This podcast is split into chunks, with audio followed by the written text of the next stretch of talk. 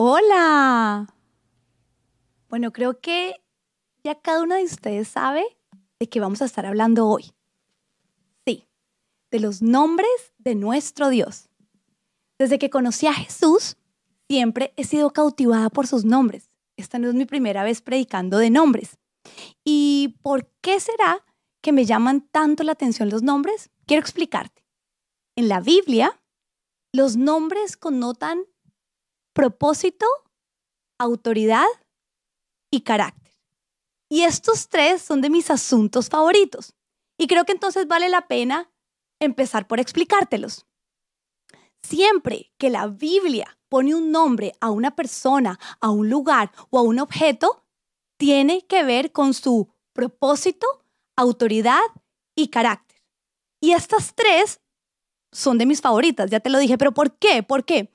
Porque el propósito tiene que ver con plenitud. Hacer algo sin propósito no solo es aburrido, sino además súper inútil. Pensemos, por ejemplo, en montarnos en un carro sin un lugar hacia dónde ir. Sería aburrido e inútil. Pero manejar hacia las vacaciones soñadas, hacia nuestro restaurante favorito, hacia un lugar de tu agrado, en ese momento, esa misma montada a un carro, obtiene propósito y por lo tiene, obtiene plenitud en tu vida. Es por eso que vivir sin propósito es vivir aburridas y tener una vida inútil. La única manera como nosotras podemos hallar propósito es cuando nos encontramos con quien nos creó y Él nos entrega el propósito para el que nos creó. El segundo aspecto que tiene que ver con los nombres es autoridad.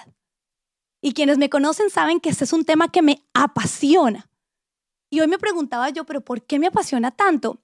Y me apasiona porque en mi melancolía, y la melancolía siempre busca el orden, encuentro que la autoridad es orden. Cuando hay falta de autoridad, hay desorden. Y no sé si a ti te pasa, pero el desorden a mí me estresa. A mí no me pueden poner en un lugar desordenado a funcionar. Yo para poder funcionar eso primero organizar. Y eso es lo que hace la autoridad, trae orden en el lugar donde se establece. Además, ¿por qué me llama tanto la atención? Porque en mi propósito delegado por Dios se me ha confiado autoridad. Y en mi ejercer de mi propósito he aprendido a valorarla muchísimo porque sé cuánto se puede lograr cuando rendimos la misma a Dios y nos dejamos guiar por Él. En esta iglesia mi esposo y yo somos autoridad. Y cuando nos rendimos y alcanzamos lo que Él quiere que alcancemos, vemos cuán maravilloso es este regalo que Él nos ha entregado en este tiempo. Y ni decir como mamá, porque ¿qué es lo que más atesoramos o buscamos que nuestros hijos logren? Bueno, hay muchas cosas, pero una de ellas que es supremamente importante y valiosa es que nuestros hijos aprendan a respetar la autoridad. Es uno de mis tops en mi crianza como hijo.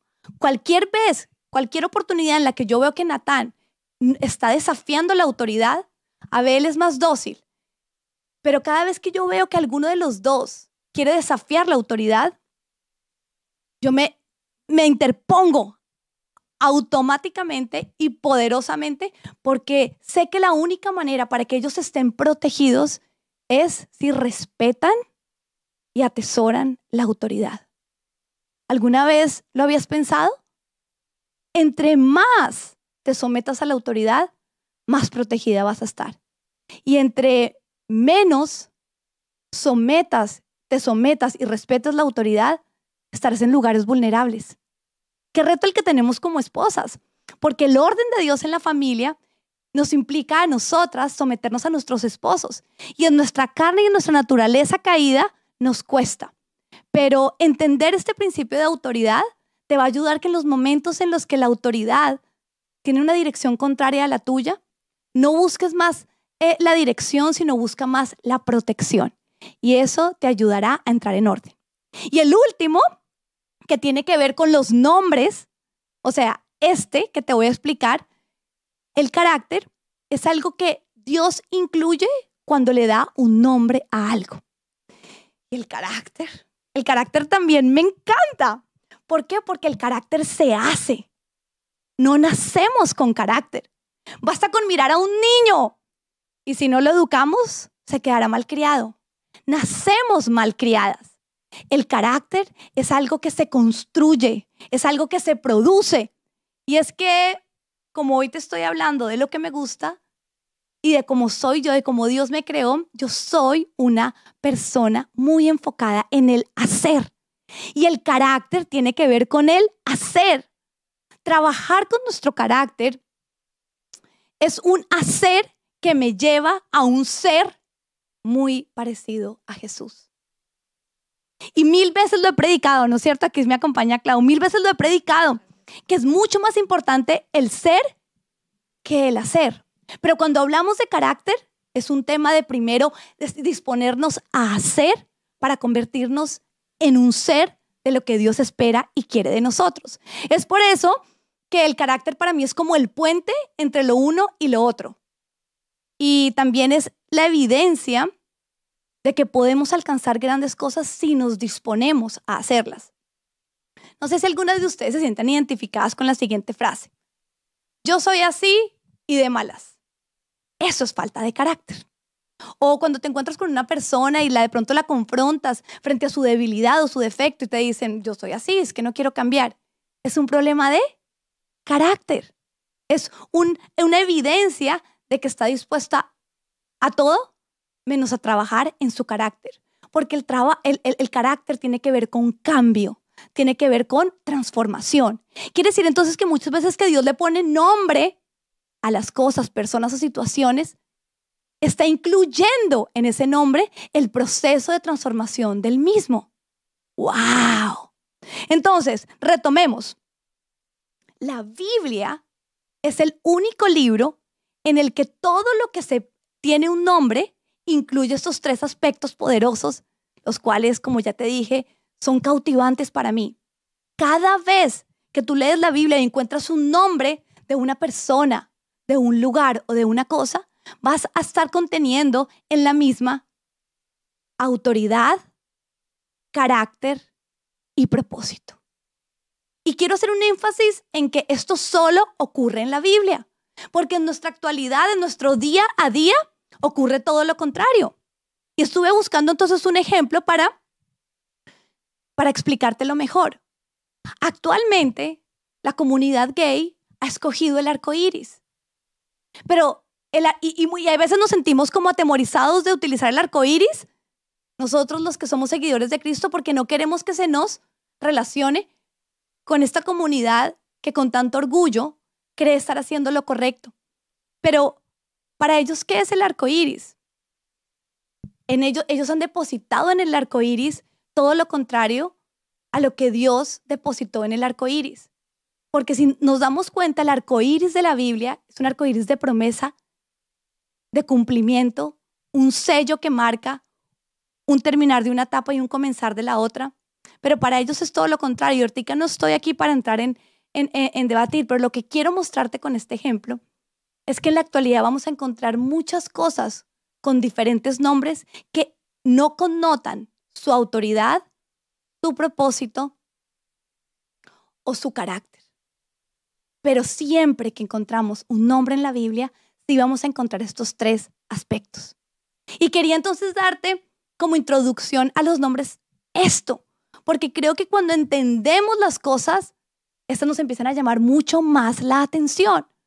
No es solo hablar de nombres, es hablar de lo que para Dios significan los nombres. Cuando yo conocí a Jesús, entendí algo con respecto a mi nombre.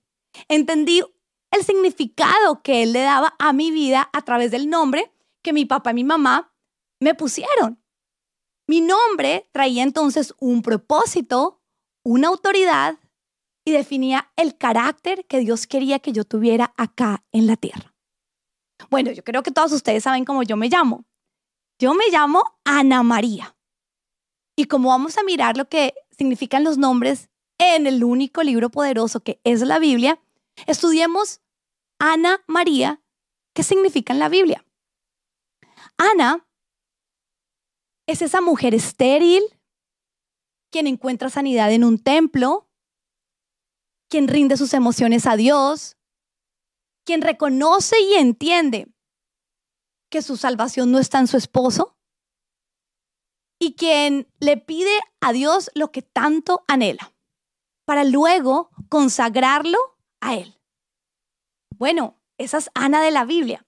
Pero cuando yo entendí que cada nombre en la Biblia tenía propósito, carácter y autoridad, me apropié de esa Ana y empecé a trabajar en esa dirección. Actualmente soy fundadora de un daycare que trabaja con niños y soy directora del ministerio de Full Prints, quien actualmente está alimentando a muchos niños a través de las redes con programas infantiles llenos de mensajes, valores y propósitos. ¿Pero por qué? Porque yo entendí que Ana fue al templo de Dios y allí encontró salvación. Yo también soy una Ana que fui al templo de Dios y encontré salvación y ahora todo lo que Dios me ha dado en su templo lo regreso a Él para consagración. Pensemos en María, mi segundo nombre, la, la segunda parte de mi nombre. Y cuando nos hablamos de María en la Biblia nos encontramos con dos Marías. La primera es María, la escogida de Dios para manifestar el milagro más maravilloso que ha ocurrido sobre la faz de la tierra. Y ese milagro estuvo completamente relacionado con su vientre. Ay, es que Ana, María, fue infértil y ahora Dios se manifestó también en mi vientre para dar vida y permitir que los milagros que me ha confiado glorifiquen su nombre.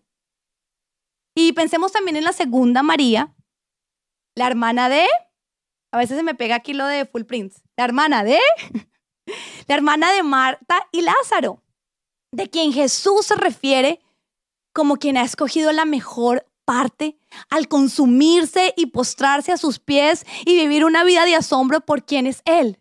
Cuando yo entendí estas dos Marías y entendí además que no era una casualidad que mi nombre tuviera esa, esa inclusión, esa connotación de carácter, autoridad y propósito, empecé a trabajar en esa dirección. Ahora lideramos también un ministerio llamado Hope para todas esas mujeres y familias que se enfrentan al enemigo de la infertilidad. Y también estoy convencida de que no hay mayor privilegio que sentarse a los pies del Señor para, para, para contemplarlo, para asombrarlo. Y eso es algo en lo que me, me dedico a diario. ¿Pero por qué? Porque he encontrado esa fuente en los nombres. Bueno, esa es la parte bonita de los nombres, ¿no es cierto? Esa es la parte bíblica que ha edificado mi vida. Pero en Cristo también logré identificar por mucho tiempo como fui llamada de maneras que me maltrataron y afectaron mi autoestima e identidad. Quiero contarte que en mi, en mi época de colegio a mí me decían la mandona y la regañona. Pusieron esos nombres sobre mi vida. Mandona y regañona. ¿Cómo, puedes, ¿Cómo crees que una persona se puede llegar a sentir cuando al ejercer una cualidad que Dios había depositado en mí, como es el liderazgo, se había convertido en el motivo para herir a otras, niñas porque me, me, llevaban al psicólogo, me convocaban a, a, los padres de familia y yo era como la mala del paseo. Claro, me faltaba mucho mentoreo en mi liderazgo, mucha dirección para ser quien Dios me había mandado a ser. Pero ahora que sigo ejerciendo mi liderazgo, un don que Dios puso sobre mi vida, opero en firmeza. Tuve que sanar con Dios eso de ser mandona y regañona y cambiar y permitir que Dios me cambiara el nombre y ahora llamarme firme. Y en muchas oportunidades, cuando muchas de ustedes, ay, la pastora me regañó, no, yo no permito que ese nombre altere mi emoción ni me determine. Yo busco ahora operar en firmeza, que es lo contrario a mandar, regañar y maltratar. La firmeza puede ser concebida entonces en términos de orden, excelencia y bendición. Es por esto que hoy quisiera recomendarte con todo mi corazón una de las prédicas que más amo y atesoro en mi vida, que se llama Dios cambia el nombre. La puedes encontrar en nuestra aplicación tal cual, Dios cambia el nombre. A través de esta prédica es un poco larga y fue al empezar este ministerio. estábamos en el otro lugar, recuerdo cuando la prediqué. No tengo muy buena memoria, pero sí recuerdo muy bien ese día. Fue una, una, tarde espectacular. ¿Tú estabas, Clau, en, en la de Dios cambia el nombre? Y lo que hace esta prédica, pero como está grabada y no estaban todas de las que, eh, está, de las que hoy estamos ahí, lo que le recomendamos a las personas es que la escuchen para que puedan recibir el nombre que Dios nos da. Porque todo esto que te conté fue lo que me ocurrió a mí con respecto a mi nombre natural. Pero Dios quiere que esto también te ocurra a ti. Ahora, si tú eres una de esas mujeres no, su nombre no tiene nada que ver con la Biblia, no te preocupas, no te preocupes, ¿no? Entonces por allá eh, Lady Joanna dice, ¿y entonces yo qué? No, no te preocupes, porque hay un nombre espiritual para ti. Por eso te motivo a que escuches esta prédica.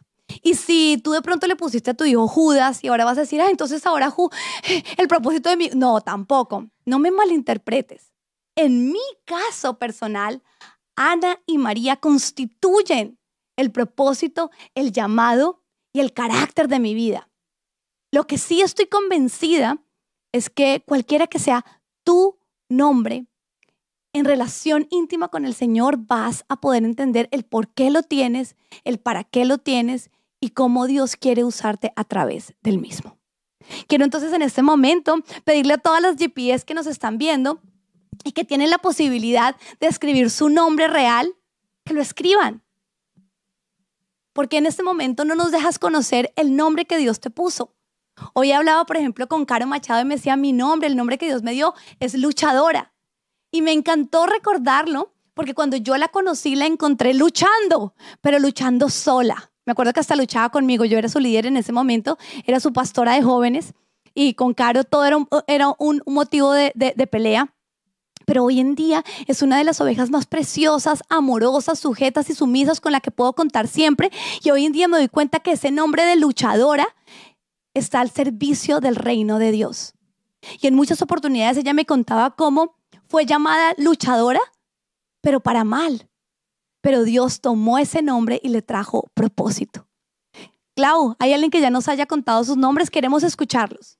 Sí, pastora, por aquí está María Elizabeth y ella dice voluntad apacible. Mm. Voluntad apacible. Nati Díaz nos comparte grounded and surrounded. Wow. Eh, Marce nos dice amada. Eh, Carito Macha vuelve a escribir luchadora, luz para las naciones.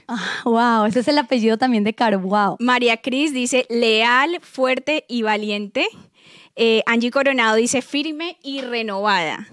Eh, Caro Solano, hermosa y fuerte. Todos estos nombres, ninguno tiene una connotación de tipo negativo. ¿Pero por qué? Porque cuando Dios nos da un nombre, como ya los hemos aprendido, este involucra propósito, carácter y autoridad. Y todo lo que Dios nos da es para nuestro bien. Gracias a todas las que están compartiendo sus nombres ahí. Y si tú no lo tienes y dices, bueno, ¿cómo así? Yo no tengo un nombre. No te pierdas de recibir tu nombre a través de escuchar esta prédica y pedírselo a Dios. Dios le pone nombre a todo lo que Él crea. Y así vas a poder también definir mucho de tu caminar y de tu paso a seguir en Él. ¿Tenemos alguno más? Sí, pastor, aquí tenemos eh, Mafe Cheput, dice valiente y esforzada. Patricia nos comparte bondad, amor, justicia y fiel. Brenda Fajardo dice la que no se rinde. Eh, por acá también tenemos a Rosita, dice fértil, consoladora y esperanza. Eh, Katy Burby dice guerrera. Eh, vale Plata dice valiente y esforzada. Bueno, pero, lo primero que quiero también resaltar es la obediencia de estas ovejas, porque son ovejas que se han alimentado de los pastos que Dios ha entregado en esta iglesia. Pero tú no tienes que ser de esta iglesia para recibir tu nombre. Dios le pone el nombre a todo lo que Él crea y tú eres una creación de Él. Cuando escuchamos estos nombres también comprendemos algo precioso y maravilloso, y es que Satanás nos va a querer llamar de la manera contraria. Las situaciones de nuestra vida nos van a decir, no, tú no te llamas así, tú te llamas todo lo contrario.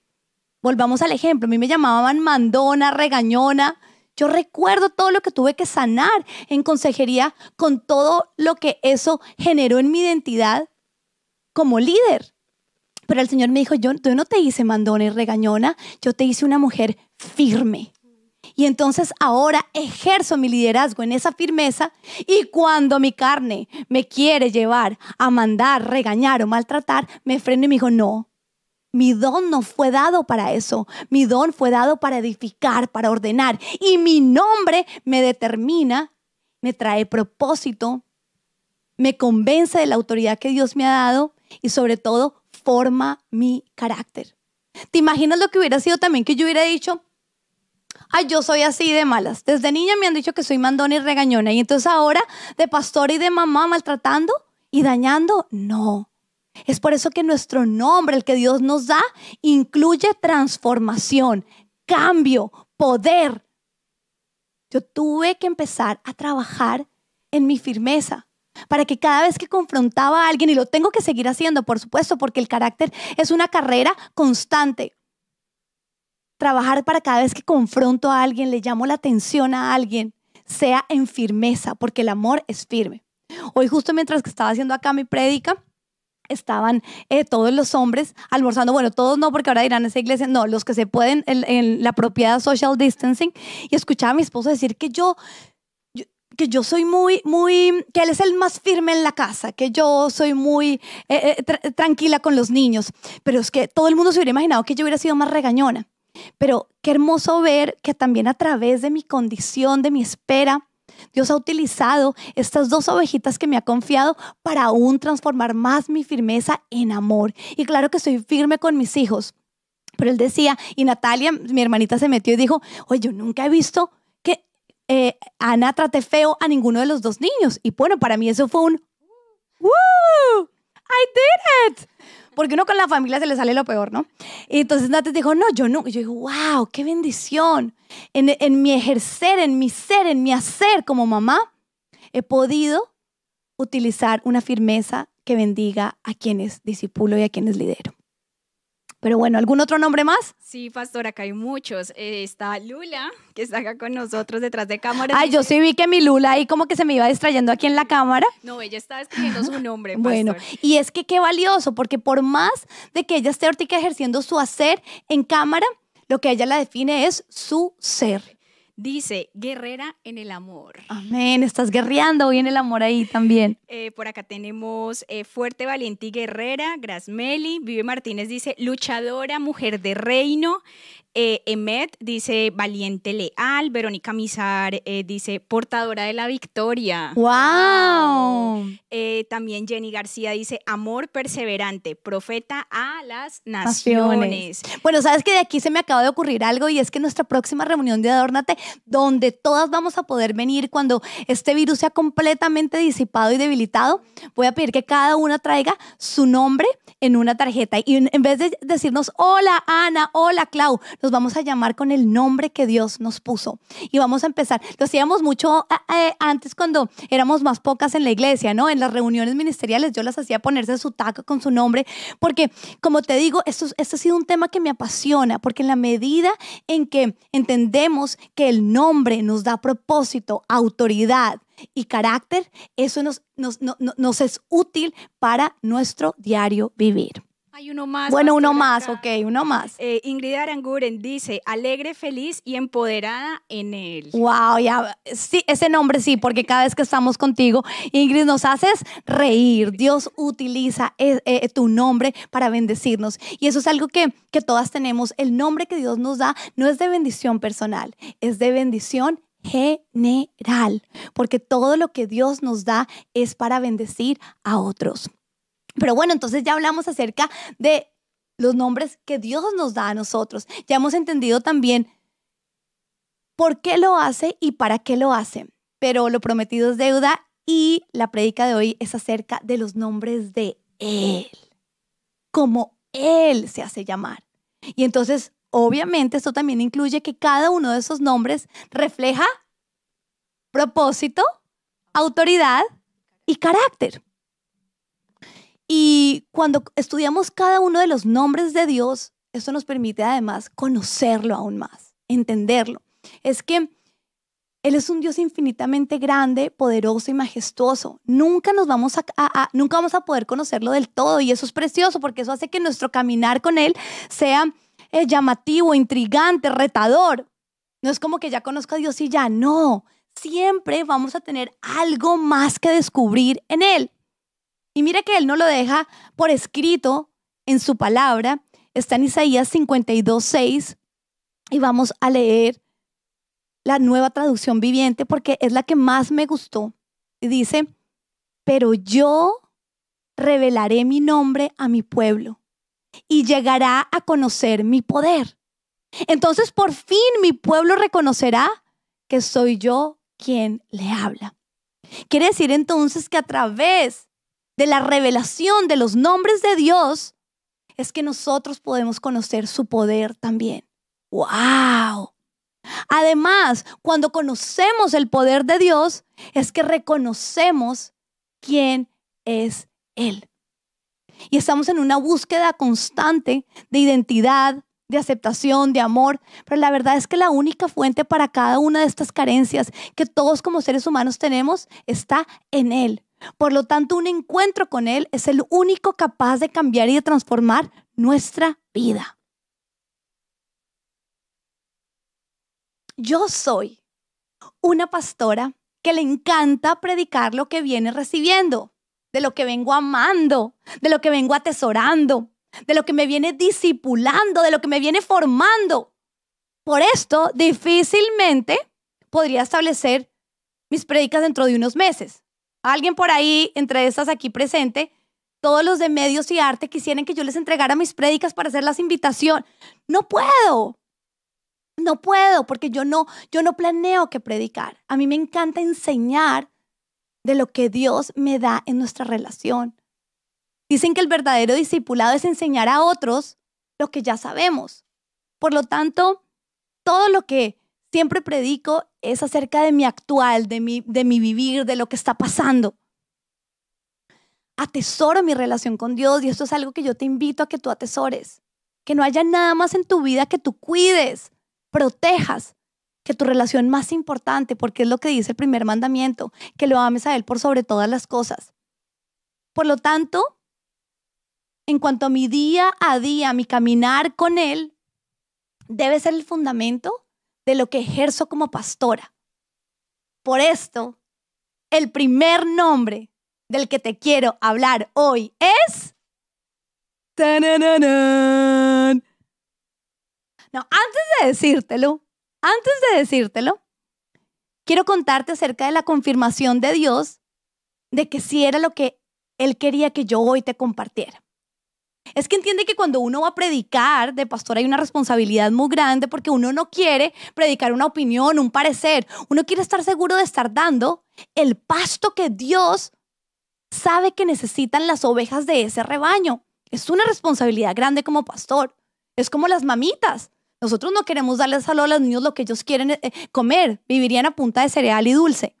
Nosotros queremos darles a ellos lo que los va a hacer crecer, alimentarles bien. Yo recuerdo cuando iba a dejar de, de, amamantar a mis dos hijos, bueno, al primero sobre todo, ¿qué leche le voy a dar? Me hablaban tan mal de la leche de vaca, mi papá siendo alérgico me decía, no le des eso a los niños, y yo, ¿y ahora qué les doy? Porque no solo era suplir una necesidad de tetero, era alimentarlos bien. Por eso escogí la leche de almendras, pero bueno, eh, eso, eh, hay tantas teorías y todo, pero me ha ido súper bien con la leche de almendras, súper recomendada para las mamitas que estén eh, prontas a dejar de amamantar. Y mis hijos son terneros, fueron terneros conmigo y, fueron, y siguen siendo terneros de leche de almendras. en esta pandemia algo que me preocupaba era que se acabara la leche de almendras. Pero bueno, a lo que te quiero decir es que yo quería estar segura de que el tema del que íbamos a estar hablando hoy venía del corazón de Dios. Sin embargo, la presión de medios me dijo, pastora, necesitamos el tema, la invitación, dánoslo ya. Y yo dije que lo último que Dios me viene hablando, sus nombres. Yo, nombres. El caso es que entrego el nombre a medios y el día siguiente mi esposo sube con el correo. Ay, mi amor, te llegó un regalo. Yo, sí, bueno, estamos en el Día de la Madre, sí. Me pudo haber llegado un regalo y me entrega un paquete. Me entrega un regalo. Estoy en mi casa, lo empiezo a abrir y mira lo que Dios me regaló. Vamos a hacer un close-up ahí. El poder de los nombres de Dios. Dios me estaba mandando un regalo del Día de la Madre diciéndome, quiero que sigas leyendo acerca de mis nombres. ¿Qué más confirmación que esa? ¿No es así? Ay, cómo me hace falta mi audiencia. Ustedes me ven a mí, yo no los veo a ustedes. Ustedes dos, Clau, brinquen y salten y digan, ¡wow! No me faltan esas GPS que atesoran y valoran estos campos, estos pastos verdes. El caso era que sí. Dios me estaba dando la confirmación de que hoy Él quería hablar de sus nombres. Entonces, el primero de los nombres de Dios y el que vamos a estudiar hoy es mi amigo. Y sé que muchas estaban esperando el nombre en hebreo, pero el próximo adorno te espero estar hablando de los otros nombres. Pero, como te lo dije, hoy quiero predicarte del nombre con el que Dios me viene hablando en esta etapa de mi vida. Distanciamiento social, adórnate virtual, lejanía, soledad y Jesús diciéndome por todos lados, yo quiero que me llames tu amigo. Quiero que cuando me busques, me busques llamándome como amigo. Y esto fue completamente revelador, pero además de todo consolado, súper consolador, porque en un momento en el que la crisis nos está llevando a distanciarnos de todo el mundo, de nuestras amistades, de nuestras actividades sociales, Dios nos está diciendo a todas nosotras, de todo te vas a tener que hablar en este momento, pero porfa de mí, no. Yo quiero ser llamado como tu amigo. ¿Y qué es lo que ahorita se nos priva? Esas reuniones de amigas, esas reuniones de nuestros hijos con sus amigos, nuestros esposos reuniéndose con sus amigos, la iglesia. En la iglesia somos todos amigos. Y lo que hizo este coronavirus fue romper a través del distanciamiento social o querer romper nuestras amistades. Pero viene un Dios que se llama amigo y nos dice, yo quiero que me llames amigo. Ahora, hay un problema con este nombre. Te cito, en Adórnate tomamos té siempre. Espero que tú estés con tu té ahí. Clau, acuérdame de esto para, con respecto a la última parte que tenemos planeada del té. Porque la que se ha tomado el té conmigo, le vamos a dar un premio. Pero bueno, ya sopleo algo, pero bueno.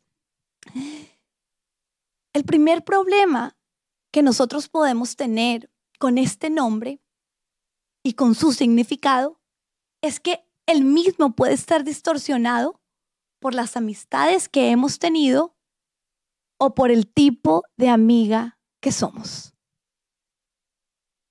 Amistades que nos rompieron el corazón, nos dañaron, no nos valoraron, no cultivaron la relación con nosotros o por diferentes razones, circunstancias de tu vida, tú dices, en mi rol de amiga me rajo.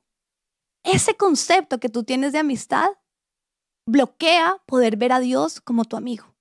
Porque recuerda, nosotros como seres humanos trabajamos mentalmente en términos de asociación. Es por eso también que el tema del padre biológico tiene que ser resuelto para que tú puedas llamar a tu Dios Padre. Porque si tu Padre terrenal te faltó, te falló, no estuvo presente o estuvo presente ausente, eso afecta tu relación con el Padre Celestial. Pero bueno, esa es otra prédica, también he predicado mucho acerca de eso, por eso también me apasiona. Pero hoy tenemos que poner claro el concepto del nombre de amigo para poder llamar a Dios amigo, para que Dios podamos tenerlo como nuestro amigo. Y mira lo que dice Juan 15, 13. Aquí sí vamos a estudiar la nueva versión internacional, mi favorita, que dice, nadie tiene amor más grande que el dar la vida por sus amigos. Y la verdad te voy a ser sincera, siendo pastora siempre me pareció, y mucha gente cuando me escribía tarjetas y todo me ponía este versículo, y siempre me parecía como exagerado, porque la verdad, te soy sincera, yo no he tenido una amiga por la que estaría dispuesta a dar mi vida, la verdad. Entonces yo decía como, qué exageración la amistad con la muerte. Pero mire que cuando Dios habla de su mayor propósito acá en la tierra, habla de amistad. Lo une con la cruz. Y la cruz representa entonces la amistad y rompe una enemistad. Esto me pareció, wow. Y también eso nos tiene que servir a nosotras para que si queremos cultivar alguna amistad con alguien, tenemos que saber que tenemos que estar dispuestas a morir. Porque la amistad incluye muerte. Creemos a veces que la amistad es solo acerca de lo que nos fascina, nos encanta. No, la amistad incluye muerte o por lo menos para ti y para mí que somos seguidoras de Jesús, que no seguimos los esquemas del mundo, que no es como la amistad es lo que a mí me parece y cuando me sirve a mi conveniencia, no, cuando tú y yo escogemos a Jesús, escogemos ver las cosas como Él las ve. Y esto fue confrontador en mi vida. Amigo, hoy vamos a estudiar el nombre de Dios como amigo, no tiene que ser en hebreo. Dios se quiere que tú y yo lo llamemos amigo en términos de su propósito, autoridad y carácter para cada una de nosotras y en la situación específica que cada una de nosotras vive y en la etapa por la que cada una está pasando. Ahora, quisiera como pararme, esto está tan poderoso. Cambio de posición. El tipo de amigo que es nuestro Dios tiene que ver con tres Ns. Dilo en la casa, tres Ns.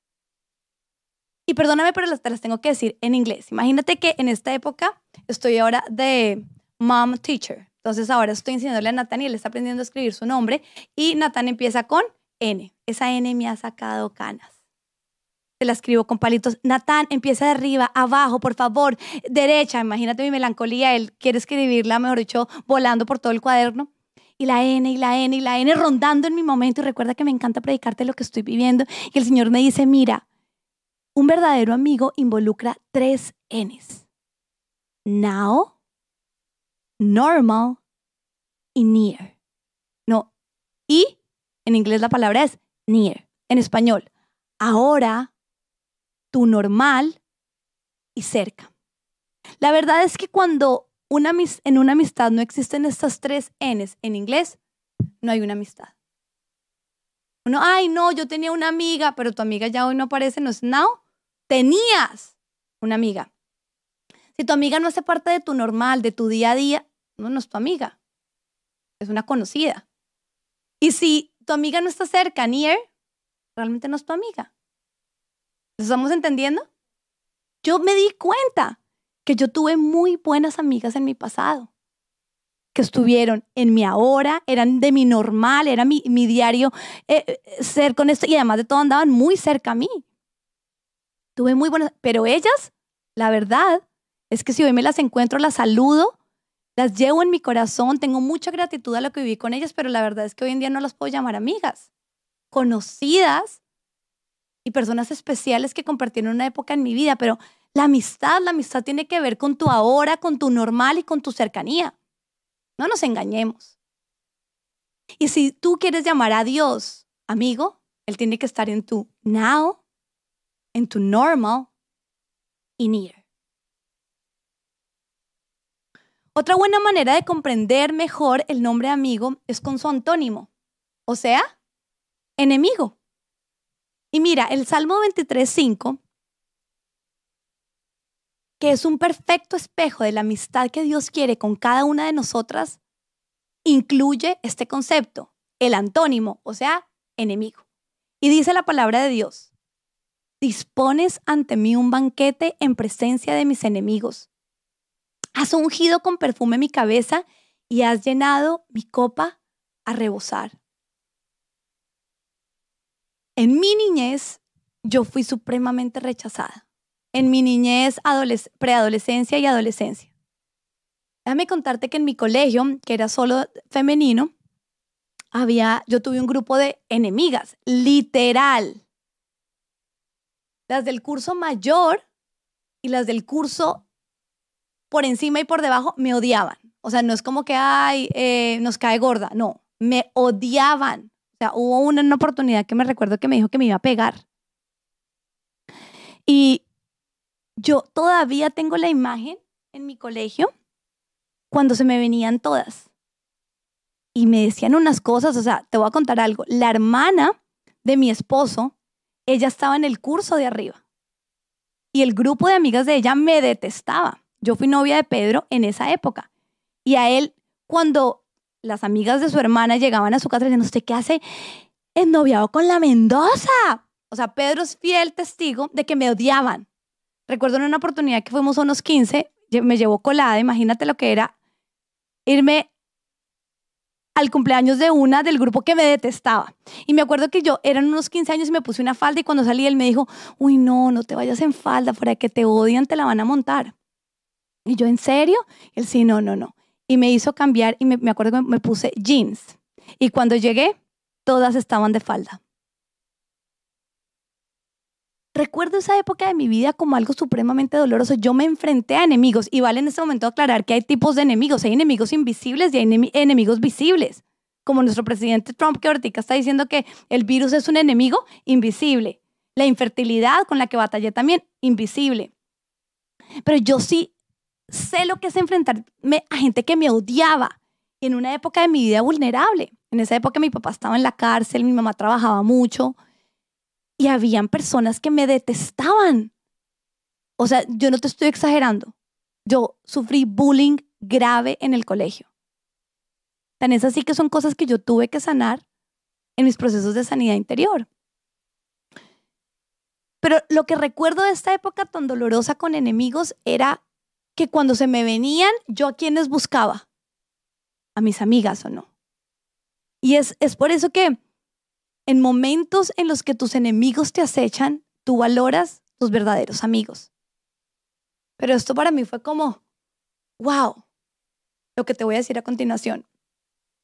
Jesús permite que enemigos te acorralen y se acerquen a ti para disponer para ti un banquete.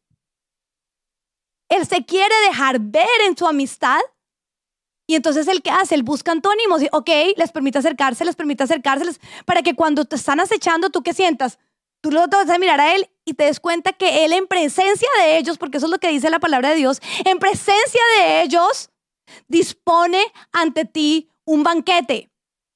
Unge tu cabeza con perfume y llena tu copa a rebosar.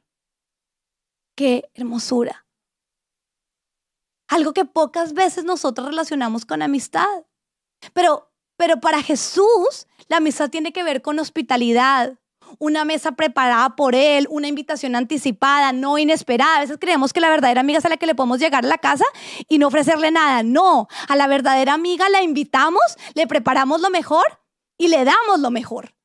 Porque ese es el concepto correcto de amistad para Cristo. Una mesa lista, preparada por Él antes de que tú llegues, pero sabiendo que quien va a llegar eres tú. O sea, wow, un lugar preparado, wow, para ti. Tal cual como recibí yo mi oficina. ¿Alguna de ustedes hasta el momento han pensado qué lugar más lindo en el que hoy se está transmitiendo Adórnate? es mi nueva oficina. Es mi mesa preparada por Dios para decirme, yo quiero que me llames amigo. Y es por eso que necesito contarte toda la historia acerca de mi oficina. Ustedes saben que nos mudamos de lugar. Nosotros estábamos en renta y compramos este lugar. Cuando nos pasamos para acá en el trasteo, tres días de trasteos, imagínate lo que fue eso. Yo, mi, sofá, el que tenía en aquella época, lo querían junto con otro, entonces yo, ok, renuncié a mi sofá, entonces yo empecé a buscar qué poner en mi oficina y puse dos sillas, es que vamos a publicar el antes y el después, claro, comprometámonos de mi oficina. Y yo puse aquí un escritorio que regalaron, aquí dos sillas y habían regalado una cama comodísima y yo espectacular para la lectura para mis niños. Yo feliz con mi cama y yo me quedó divina mi oficina. Y empezaban a entrar las personas y, ¿sí? Yo, ¿qué tal cómo me salen los colores? Y ellas, pues las pocas que pueden venir. Mm, Pedro también entraba y decía que estaba divino. Y déjame decirte que en la situación de crisis me sentía incapaz de pedirle a la iglesia o a mi esposo alias el pastor, presupuesto para comprar muebles, ¿no es cierto? Es como que, ubícate. Yo amé mi oficina. Me encantó que uno de los, Pipe, dijo, yo la vi tan feliz con lo feo, fue fiel tan, que Dios le dio mucho. Pero déjame contarte la historia. No había presupuesto para mí. No había presupuesto para esta oficina. Pero para mi amigo sí había. Mi amigo sí tenía un presupuesto para este lugar. Por razones de nuestra amistad, él preparó un banquete para mí. Tocó ciertos corazones, porque todo lo que él hace, lo hace a través de alguien. Y tres mujeres se dispusieron, hicieron un chat sin contarme nada y montaron esto. Laura, por favor, mostremos a las personas.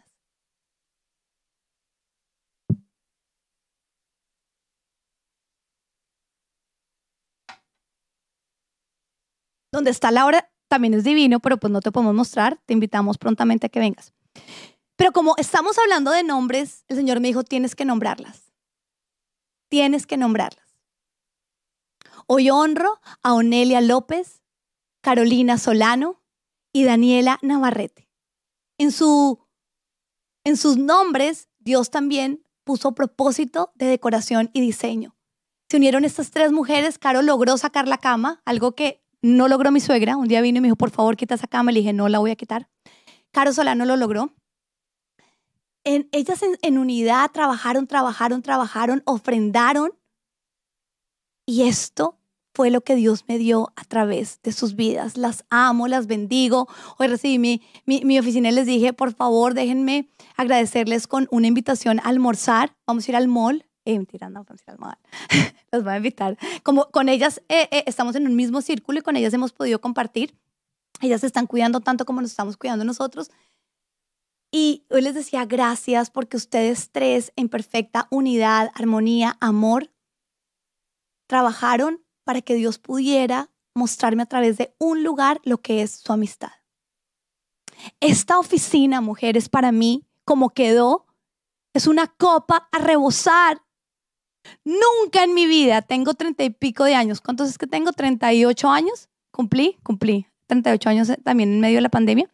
Nunca, 38 años, yo nunca había tenido un lugar tan bonito para mí. Nunca. Yo todo lo decoraba y pues como, no, como a mí me parecía lindo, pero esto, díganme que esto no quedó de revista.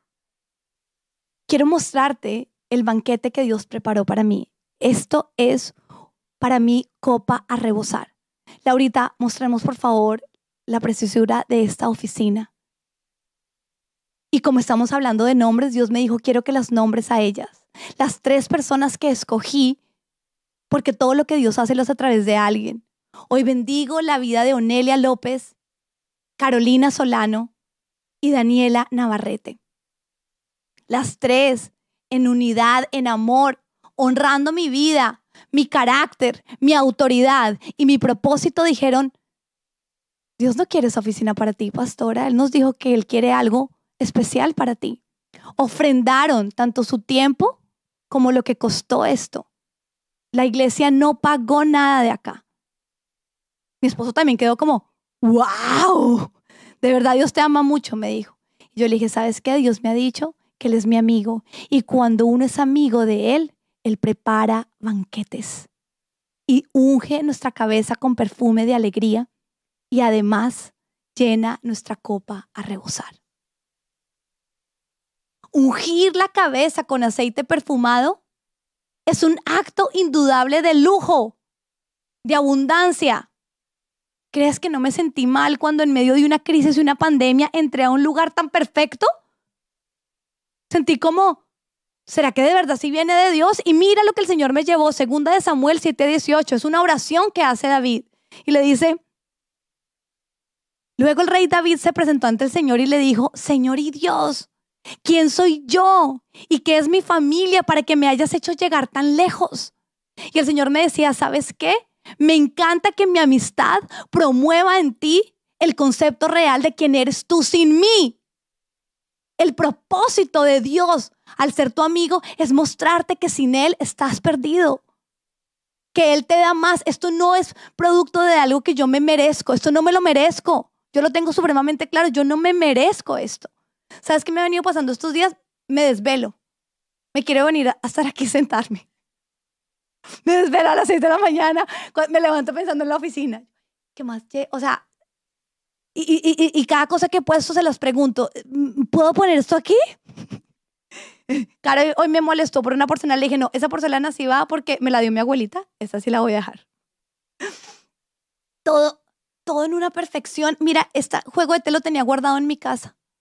Le había regalado uno a una persona especial y yo, ay, ahora sí, cuando voy abro, en los tonos perfectos. Cada cosa es un milagro. Una persona de la iglesia hizo estos cojines con tela que estaba aquí guardada para eh, los de teatro. Y cuando me llegó estos cojines, yo dije, uy, divinos, pero este tamaño está como infuncional. Pero Dios sabía el tamaño de las sillas que iban a hacer y ellas no se hablaron con la que hizo los cojines. Otra persona me envió el, el, el de los aceites. Todo cuadra en perfecta armonía, porque Dios utilizó este espacio para mostrarme y revelarme su amistad. La amistad con Dios nos tiene que ubicar en nuestro rol correcto de dependencia. No es que yo soy mí es como yo soy amigo del duro y entonces el duro abre mil puertas que tú no podrías abrir sin la amistad de él. Eso es lo que Dios quiere revelar cuando tú lo llamas a él amiga, amigo. Pero toda amistad requiere cercanía, requiere aceptar la invitación, disponerse para recibir, para creer que Él te quiere dar. Hoy te pregunto, ¿tú crees que en este tiempo de crisis Dios te quiere dar algo especial? Porque nos sentimos como inmerecedoras, como en este tiempo, como que nos obligamos a estar mal, porque hay gente que está mal. No, la amistad con Dios es abundancia en medio y en, los en medio de la escasez y en medio de enfrentarte a tus enemigos. Y si hasta el momento ya entendiste cuán valioso y poderoso es poder llamar a Jesús amigo, pero sientes que no es contigo, déjame decirte la última cosa. No somos monedita de oro para caerle bien a todo el mundo. Y esa es una verdad. Un refrán callejero, pero cierto pero es falso para Dios. Tú si le caes bien a Dios. Si eres una persona solitaria, si mucha gente te ha rechazado, si, si, si tus amistades han fracasado, no es el caso con, con, con, con Jesús. ¿Sabes por qué? Porque Él sabe cómo eres. Tú no le caes gorda a Dios. No sabes cómo me llenó esto. Yo no le caigo gorda a Dios. A veces me pregunto, no le tengo que caer bien a todo el mundo. Sí, cuando somos y cuando tenemos lugares donde más gente tiene los, pues, los ojos pues nosotros pues también les caemos más gordas a más personas. Pero ¿qué importa? A Dios no le caemos gordas. A Dios le caemos bien porque Él nos creó y Él sabe nuestras debilidades y Él conoce en qué venimos trabajando y Él nos ama así. Y Él quiere ser nuestro amigo. Él quiere que lo llamemos amigo tú sí eres afín con Él. Si hay gente que dejó de llamarte porque no le caes bien, a Dios, Dios no ha dejado de llamarte. Te está llamando. No tienes que tener afinidad con todo el mundo. Hay gente que uno dice, uy, le cae bien a todo el mundo. Bueno, muy bien, muy bien a esas personas. Hay otros que no. ¿Qué importa la categoría en la que vienes? Lo importante es que hoy creas y salgas creyendo que le caes bien a Jesús. tus debilidades no le son desconocidas. Él quiere a través de su amistad contigo trabajarlas. Ahora, y para cerrar esta preciosa noche, de adórnate. ¿Quieres que Él te ponga por nombre amiga? ¿Quieres que Él también te llame a ti amiga? Juan 15:15 15 dice, ya no los llamo siervos porque el siervo no está al tanto de lo que hace su amo. Los he llamado amigos porque todo lo que a mi padre le oí decir se lo he dado a conocer a ustedes. Nos podemos volver amigas de Él con tan solo volvernos unas buenas escuchadoras. No sé cómo se diga eso, unas buenas escuchadoras. Jesús escuchó al Padre. Si tú y yo escuchamos al Hijo, Él así nos podrá llamar amigas. Nos pondrá ese nombre. La condición para que Él también nos pueda llamar amigas, ya nos llama hijas. A muchas ya las llama siervas. ¿Cuál es la condición para que Dios te llame amiga? Desarrollar la capacidad de escuchar. Y te voy a preguntar algo. ¿Te cuesta trabajo escuchar las prédicas? ¿En esta has podido enfocarte todo el tiempo o te has perdido en momentos? ¿Es tu celular una tentación para mirar, escuchar o ver otras cosas? Porque la capacidad de escuchar es lo único que te va a hacer amiga de Dios. Escucharlo a Él. En tus devocionales, cuando lees la palabra, ¿quieres salir corriendo? Eres buenísima hablando, contando todas las peticiones, ta, ta, ta, ta, ta, ta, ta, pero a la hora de escucharlo a Él, ¿quieres cerrar la Biblia? Bueno, tienes que ser consciente que tienes que desarrollar la capacidad de escuchar para que pueda Él llamarte amiga. Cuando miramos nuestra cara, mira, tengo un espejo aquí hermoso que más me lo pusieron estratégicamente para que mientras que haga mis prédicas y te comparta, me mira al espejo. Bueno, pues nada, si sigo. Cuando nos miramos al espejo nos damos cuenta que él puso dos orejas y una boca. ¿Para qué? Para recordarnos cuando nos miramos que lo más importante es que seamos buenas escuchando. Es la condición que nos otorga el que Él también nos pueda dar el nombre de amiga. ¿Quieres que Dios te llame amiga? Escucha. El valor, el acto de escuchar. Y como todo tiene que ver con esta oficina, ¿estamos bien? Y como todo tiene que ver con esta oficina, ayer la estrené y necesito contarte cómo y con quién la estrené. Porque este lugar va a ser para siempre la evidencia de mi relación de amistad con Dios. Cuando yo entre acá siempre y cada vez que tú entres y las personas entren, lo único que yo voy a, siempre a, a recordar es que Dios es mi amigo. Sirvió un banquete ante mí en una crisis puso esta oficina como una evidencia de que Él me llama amiga y de que quiere que yo a Él lo llame amigo. ¿Cómo se estrenó este lugar? Ayer recibí una llamada de una iglesia, de una, de una oveja de nuestra iglesia, quien su padre falleció hace menos de 20 días producto del COVID. Su padre vivía en Nueva York, venía enfermo, y en un momento dejó de respirar. Y ayer esta mujer a quien amo me llamó y me dijo, necesito consejería, ¿me puedes atender? Para mí fue, claro. Cuando entró por esa puerta, ¿quién se sentó ahí? ¿Quién estrenó esta oficina? Una hija de Dios a quien yo solo podía escuchar.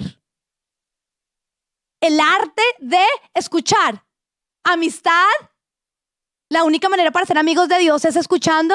Y Dios que me ponía ahí, uno de sus tesoros, ¿crees que, ¿crees que tengo palabras para decir ante una situación de una muerte como esta en este momento? Una relación, ella tenía una relación preciosa con su papá. Yo sabes qué hice, la escuché. La escuché, esta, esta oficina se estrenó escuchando. El consuelo que ella recibió fue con mi capacidad de escuchar. No tengo nada que decirle. Simplemente el estar acá, el arte de callar y escuchar a otro. su momento, su dolor, estaba siendo contemplado en un lugar. Y cuando terminamos, cuando ella terminó de hablar, ella, ella misma supo que, que lo que la hacía sentir llena era el simple hecho de haber tenido un momento, un espacio en un lugar precioso, cálido, para hablar y expresar sus emociones, su dolor y aún sus alegrías, porque me comentó muchas cosas, como vio en este tiempo a Dios obrando y siendo su amigo. Era mi amigo ayer, dándome la oportunidad de ejercitar la acción que me vuelve amiga de Él. Dios me daba la oportunidad ahora de darle a otro lo que Él me había dado a mí. Y hoy Dios te lo entrega a ti a través de este tiempo. En este tiempo en casa, ¿cómo te va escuchándolo? Porque o te va a llamar Marta o te va a llamar María.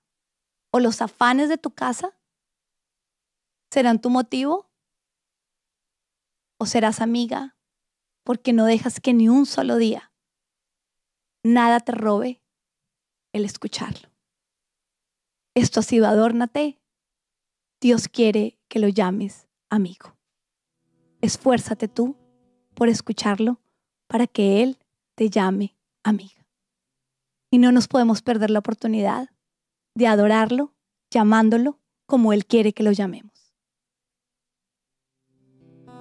Jesús mi fiel amigo. Mi dulce caminar. Quédate conmigo, quiero volver atrás. No quiero volver atrás.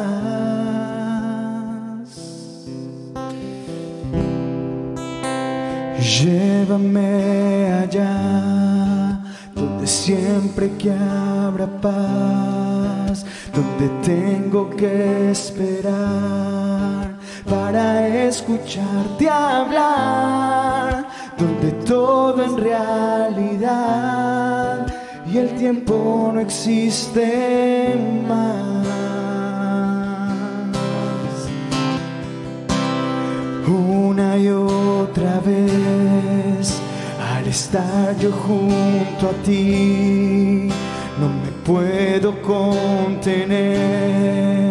Cuando me miras así, ya no hay nada que decir, eres todo para mí.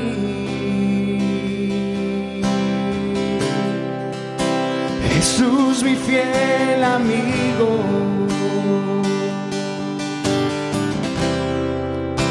Mi dulce caminar.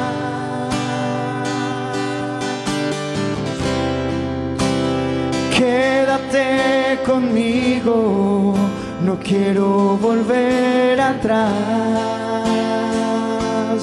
No quiero volver atrás. No quiero volver atrás.